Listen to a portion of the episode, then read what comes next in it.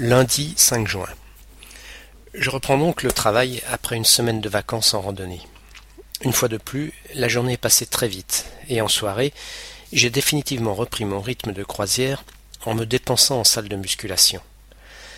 J'avais vraiment envie de passer la soirée tranquille, comme cela arrive de temps en temps à tout le monde.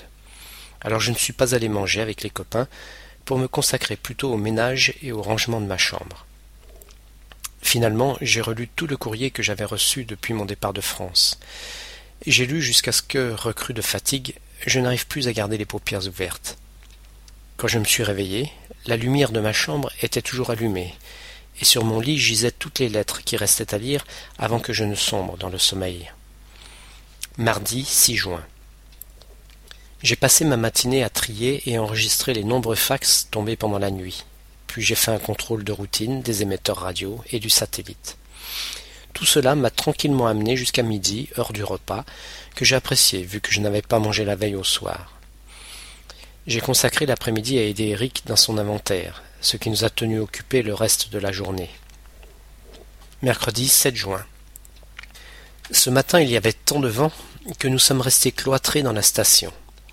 En fait, ça tombait bien car j'ai eu énormément de travail. Je n'ai même pas eu le temps d'aller au repas à l'heure prévue, et j'ai dû aller en cuisine dans la soirée pour voir s'il restait un petit quelque chose à manger. J'ai réussi à me faire un casse-croûte qui a suffi à me rassasier. En fait, je n'avais pas très faim à cause de la petite séance de musculation que j'avais fait juste après le travail. Après ce repas frugal, je suis retourné à la station pour finir deux ou trois petites choses. Jeudi 8 juin.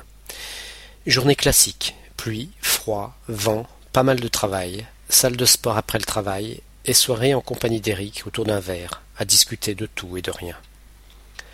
Vendredi 9 juin. Ce matin il fait encore plus froid qu'hier. Nous essuyons tempête de neige et de pluie. On sent bien que l'hiver est à notre porte, même si officiellement il ne commence que le 21 juin.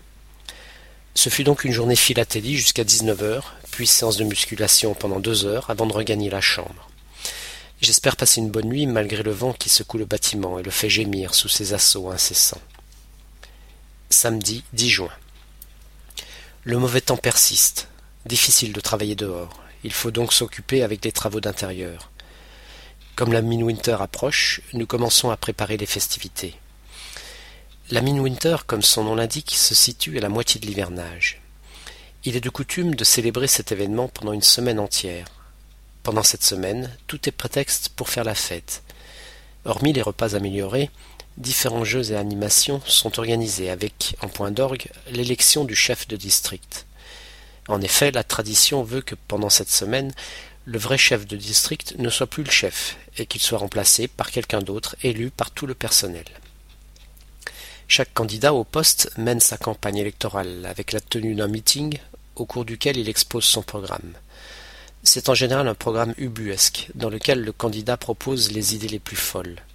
Par exemple, il peut décider que les gens ne travailleront plus qu'une heure par jour et qu'ils feront la fête le reste du temps. Il peut aussi proposer que le cuisinier remplace le docteur, qui lui-même remplacera l'électricien, etc. En ce qui concerne notre mission, comme nous n'avons qu'un candidat déclaré, nous nous passerons de l'élection et le désignerons comme vainqueur. Enfin, d'ici là un autre candidat se fera peut-être connaître. Eric et moi avons émis l'idée de consacrer une journée tous déguisés, avec pour thème les rebelles. Il s'agit de trouver maintenant un personnage de notre histoire qui s'est montré un peu rebelle dans ses idées ou ses actes. Cela ne devrait pas être trop difficile, l'histoire du monde est pleine de ce genre de héros. La Winter commencera donc officiellement le 19 juin pour se terminer le dimanche suivant.